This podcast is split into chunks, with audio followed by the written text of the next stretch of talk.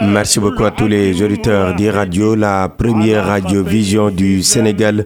À Tivavan, vous nous écoutez sur la 97.7. Bienvenue dans votre rendez-vous préféré, le Sénégal dans l'histoire, présenté et réalisé par Migui Mahamdiaye.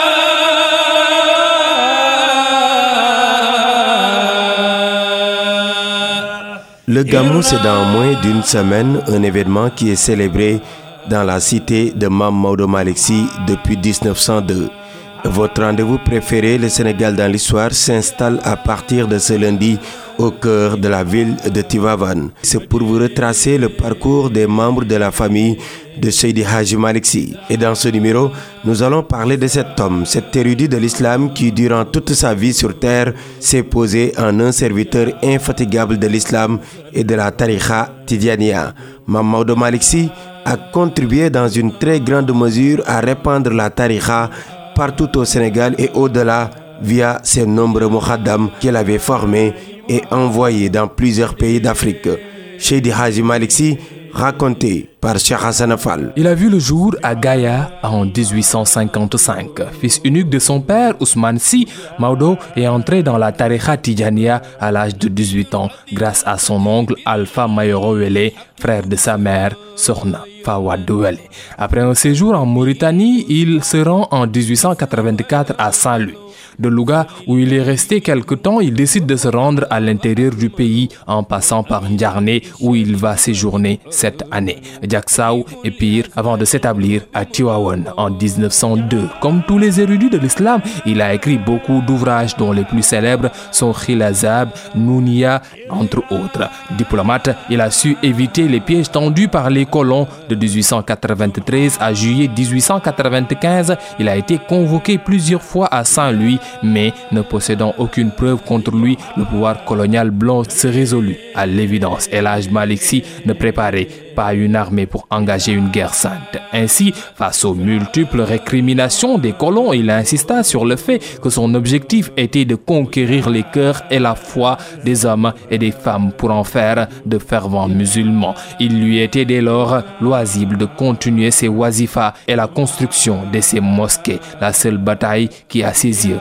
mérite d'être engagée. Cheikh Hassan Afal, si Seydi Haji Maliksi est encore et pour l'éternité présent dans les cœurs et les esprits, c'est parce qu'il n'avait pas durant toute sa vie dévié de la voie de la Tijania tracée par Cheikh Ahmed Tijan Sherif avec le souci d'être et de rester le digne continuateur de l'œuvre de l'âge Omar Fouti Tal, le tout et avant tout autre service exclusif d'Allah et de son prophète Mohammed, paix et salut sur lui. S'étant mis exclusivement au service de Dieu et en vulgarisant l'islam et la tariqa, modèle achevé de l'idéal prôné par Abdul Abbas Cheikh Ahmadou Tijaniya, Maudo reçut par la grâce de Dieu les insignes de grand maître de l'ordre Tijan, grade suprême dont la valeur se mesure aux esquisses nourritures spirituelles qui font courir des milliers de musulmans. Quand en 1902, Seyd Haj Maliksi organisait le premier Mauloud à Nul ne s'attendait aux dimensions qu'a pris cette manifestation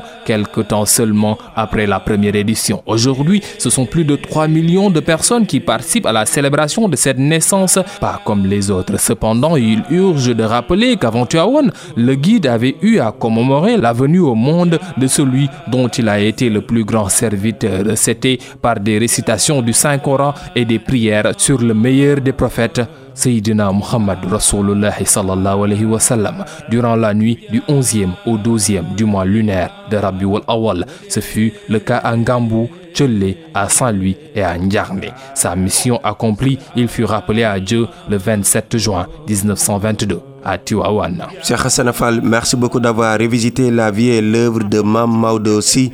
Et nous allons rester avec cet homme multidimensionnel et son rôle durant la période de la peste de 1914 ici au Sénégal, Cheikh Diop. Dès l'apparition de la peste en 1914, El Hajj Malisi adressa avec humilité et sagesse une lettre destinée à toutes les mosquées à l'époque. Demandez à Allah par l'invocation et monde de nous venir en aide contre cette maladie.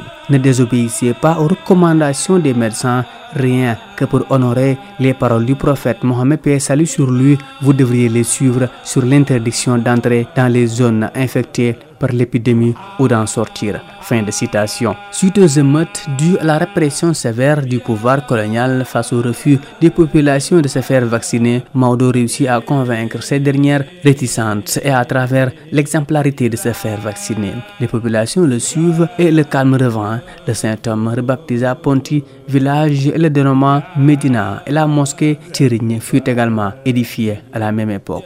Mais avec le refus catégorique des populations de Guetndar de se faire vacciner contre cette peste et la menace du pouvoir colonial, El Hajj Maliksi informé se rendit sur le lieu de vaccination pour se faire piquer. Ce geste exemplaire eut un écho très favorable auprès des populations réticentes. Le pouvoir colonial avait la légalité et le monopole de la force légale. Imam Malik avait la légitimité et le monopole de la voie pacifique, tandis que les populations avaient, elles, le monopole de la défiance. La peste de 1914 et le rôle de Mamadou Malik si raconté par Cheikh Diop. Merci beaucoup. C'est la fin de ce numéro de votre rendez-vous préféré, le Sénégal dans l'histoire. C'était le premier numéro de la semaine présenté et réalisé par Migui Maramdiaye. Rendez-vous demain pour la suite de cette série consacrée au Gamou de Tivavan prévu le 8 octobre.